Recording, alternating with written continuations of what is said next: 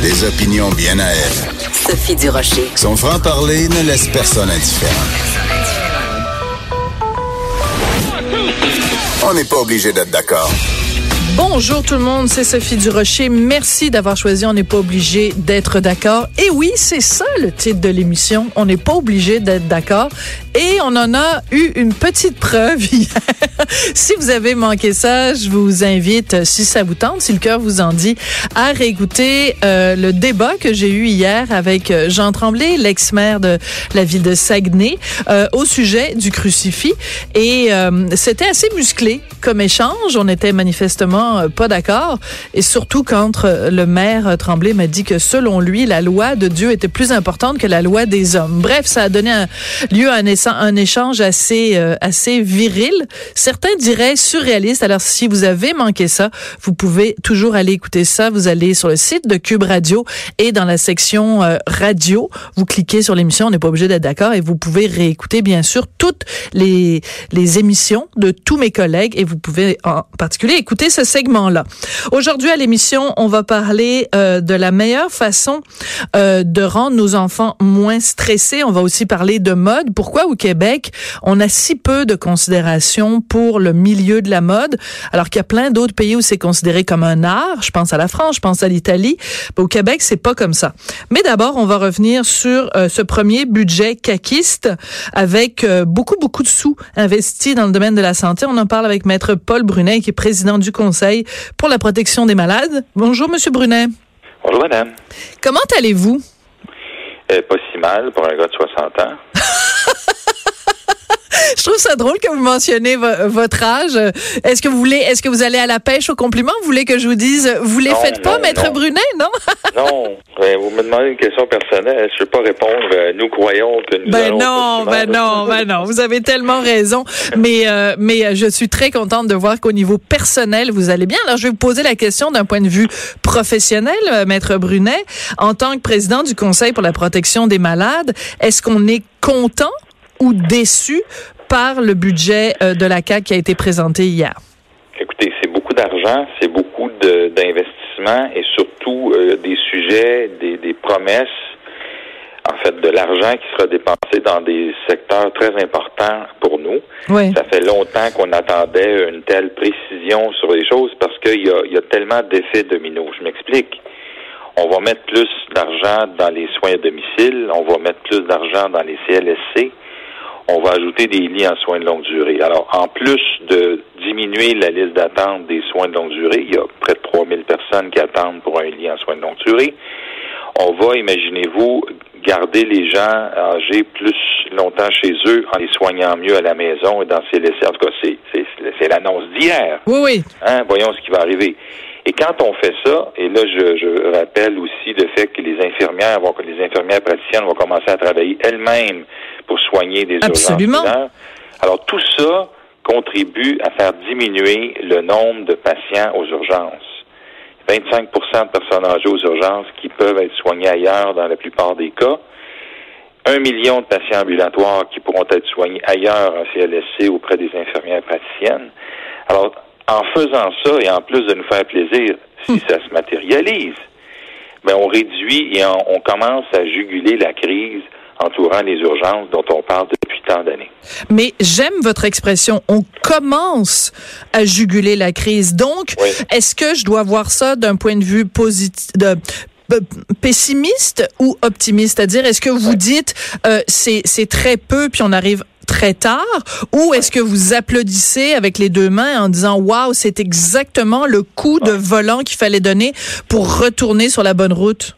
Il y a trois affaires. Premièrement, l'ancien gouvernement ne nous écoutait pas. Ben. On avait un ministre qui pensait que savait tout puis qui faisait tout malheureusement avec très peu d'effets. oui, Gaétan. on le salue, on salue Gaétan. Oui. Même RDI a dit que succès sont mitigés dans la, réforme Barrette. Alors, pour que RDI ait dit ça, faut, faut que ça signifie quelque chose. Ce que je veux dire. Je saisis pas trop bien l'ironie, mais il doit y avoir une ironie quelque part. Parce que si RDI. Il y avait de la misère à. comment, comment dirais-je? enfin, c'est fait. bon, c'est ça. Passons. Cela dit, Après ça, il nous habitue à des annonces extraordinaires, surtout les deux dernières années. Tu sais, on a annoncé euh, l'ouverture de 2000 nouveaux lits en CHSLD. On les cherche encore aujourd'hui. Tu sais. Puis après ça, des centaines et des centaines euh, de millions pour euh, pour l'embauche de gens. Bon, à leur décharge, l'ancien gouvernement, il y avait beau ou il y aurait eu beau mettre les sous, on n'était pas capable de recruter. Puis une des raisons pourquoi on n'était pas capable de recruter, c'est qu'on a écœuré assez le monde dans les établissements de soins de sorte que les gens ont soit quitté ou ne veulent pas aller soigner ou œuvrer dans le réseau de la santé. Mais ça, je suis contente. Je suis contente que vous rappeliez ça parce que je me souviens d'une entrevue assez corsée que j'avais faite avec Dr Barrett, euh, ministre de la santé à l'époque, et il m'avait répondu exactement ça. Il avait dit, écoutez, quand bien même je débloquerais des millions de dollars, on n'arrive pas à recruter. Donc, vous reconnaissez quand même, et vous l'avez dit, c'est à leur décharge, vous reconnaissez quand même qu'ils avaient les pieds et les mains liés dans ce dossier-là à, certains points de vue. À un certain point. quand vous demandez aux 1000 infirmières sur le chômage présentement au Québec, hmm. c'est pas une pénurie, c'est pas un problème de recrutement. Ben oui, en fait, c'est pas une pénurie, mais on n'a pas un, problème de, de, pénurie. Elles sont là. Elles ne veulent pas aller travailler dans le réseau parce qu'on leur a offert des conditions massacrantes et tellement peu réception. En fait, on n'avait pas un ministre qui parlait ou qui écoutait beaucoup le monde, tu sais. Mm.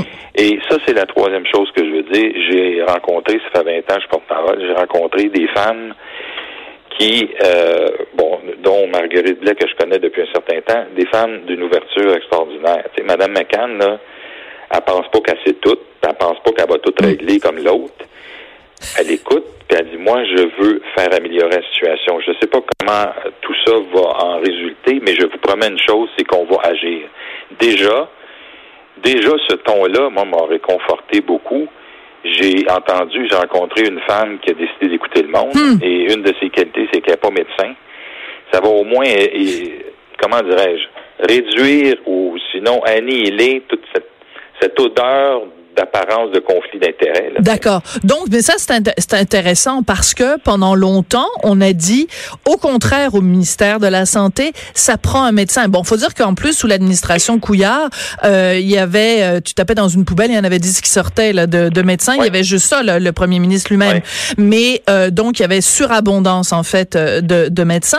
Mais spécifiquement au ministère de la Santé. Longtemps, on a cru que ça prenait ça, ça prenait un prof au ministère de l'Éducation, ça prenait euh, quelqu'un avec une formation euh, d'ingénieur dans différentes... Bon, ben, vous voyez ce que je veux dire? Là, ça prenait euh, un ancien athlète au ministère qui s'occupe du sport, etc. Bon, mais donc, vous, vous dites, danger parce que si en effet on nomme quelqu'un uniquement sur la base du fait que c'est un médecin, ça garantit pas premièrement qu'il a des qualités humaines et deuxièmement ça le met potentiellement en conflit d'intérêts. Surtout qu'en plus dans le cas de Gaétan Barrette, c'était pas juste n'importe quel médecin, c'était l'ancien euh, euh, porte-parole défenseur justement de la, cause des médecins auprès du gouvernement.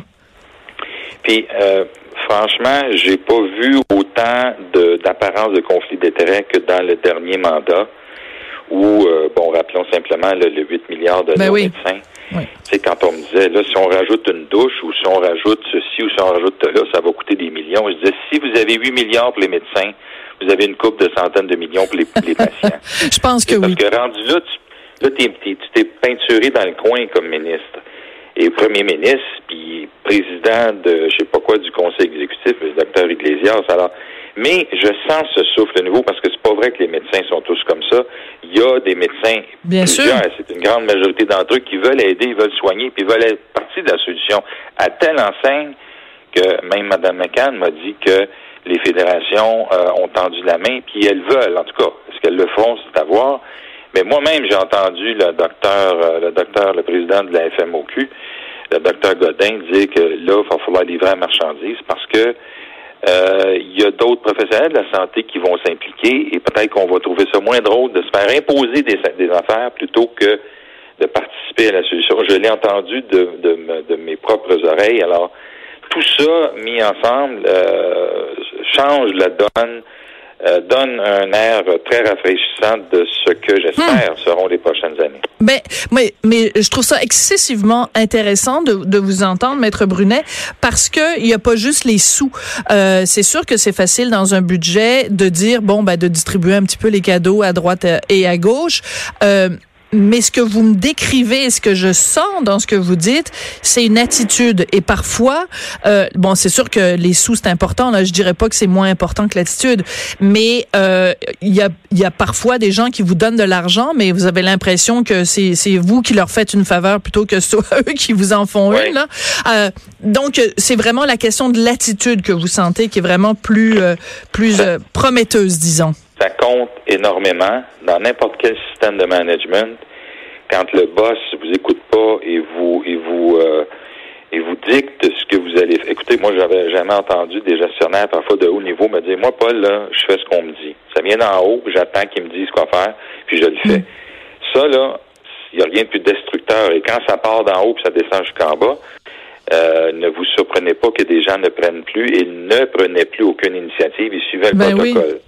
Et ça, ça scrape bien des affaires dans le management parce que vous avez des gars et des filles extrêmement intelligents qui pourraient ou qui auraient pu mhm. user de beaucoup d'initiatives pour faire mieux les choses, mais non. Il, euh, il était sous le joug de quelqu'un qui était freak d'autorité. Peut-être que. Êtes-vous en train de dire que M. Barrett, que Dr. Barrett était freak d'autorité? Ben, écoutez, ces réformes sont un exemple euh, frappant, là. OK. Tout ce qu'il a fait, c'est de faire monter toute l'autorité chez lui toutes les nominations des CA du PDG, des PDG au PDGA, jusque même au comité d'usagers nationaux, hmm. c'est lui qui est nommé. C'est pas être euh, free, euh, power freak ou euh, control freak, je sais pas ce que c'est. Alors, mais on a changé ça. Hein? Parfait. Alors, regardons. Il y avait des qualités, mais c'était pas ça, c'était pas une de, c'était un de ses défauts. Alors là, on est ailleurs. Hmm. Madame McCann a dit qu'elle va revoir tout ça pour que on aille, on aille chercher le plus d'efficacité chez les gens qui sont des professionnels, qui sont instruits pour, pour penser, pas juste pour exécuter. Et ça, moi, comme ancien manager et, et euh, chercheur en, administration publique, ça me plaît énormément. D'accord. Ben, je comprends donc euh, dans votre ton et dans votre et dans vos affirmations qu'il y a beaucoup de, de positifs. En même temps, euh, vous dites si ça se réalise, c'est-à-dire qu'il faut aussi rester prudent euh, parce que quand on regarde les chiffres, c'est sûr que c'est énorme là. Euh, 280 millions euh, annuellement pour euh, euh, d'augmentation pendant quatre ans, euh, une augmentation de 10 2019-2020 du nombre de personnes qui reçoivent du soutien à domicile. Enfin bon, je reviendrai pas avec tous les chiffres du budget, parce que ça peut devenir vite assommant. Mais en même temps, vous vous dites un petit peu, bon, c'est correct de le promettre, mais on a hâte que ça se concrétise. D'après vous, ça va prendre combien de temps avant que sur le, le, le au ras des pâquerettes, là, dans la réalité des gens qui souffrent, des gens qui sont qui sont malades. Ça va prendre combien de temps avant qu'il y ait vraiment un impact puis qu'on sente le résultat de ces mesures-là? Dans l'expérience que j'ai comme représentant euh, au Conseil professionnel des malades, je veux voir d'ici un an des changements. Hum. Euh, ça ne sera pas le résultat complet. Mme McCann a dit donnez-moi une chance. C'est vrai. Tu ne revires pas une organisation qu'on a presque détruite en tout cas au niveau du, de la motivation mm. euh, depuis quatre ans, comme ça. Non, c'est un gros paquebot. Je pense que dans un an, on va pouvoir voir vraiment euh, quelles sont les mesures qui ont été prises, mm. quelle est l'intention véritable, mm. comment euh, les nouveaux les nouveaux lits en CHSLD auront-ils été créés, combien les infirmières praticiennes auront été laissées à plus d'initiatives et ne plus être sous le joug des médecins, comment on va bien les rémunérer, comment on va assurer que dans les CHSLD, dans les CLSC, on redonne les soins aux gens qui en demandent depuis si longtemps pour leur éviter de se ramasser encore à l'urgence? Et tout ça, si ça, ça se fait vraiment, euh, ben, ça se peut que j'aie plus besoin de faire des entrevues. Là. Ah ben mon Dieu, ce serait dommage parce qu'on adore vous parler. Alors là aujourd'hui, ben, on est le 22 mars, on est le 22 mars 2019. Alors on se donne un rendez-vous, on a une date vous et moi. Le 22 mars 2020, vous revenez à ce micro et euh, et on fera un bilan donc de cette première année euh, post budget euh, Macan, ben pas c'est pas le budget Macan mais c'est elle qui est la ministre de la santé. Donc de, de des bonbons, enfin pas des bonbons, mais des des des, des sommes qui auront été allouées pour désengorger justement le système de de santé. On se donne 12 mois pour, euh, puis on verra quelle note on lui donne. Monsieur Brunet, ça a toujours été un plaisir et un plaisir euh, renouvelé. Puis vous les faites pas vos 60 ans. Voilà. Merci, à bientôt. Maître Paul Brunet, qui est président du Conseil pour la protection des malades.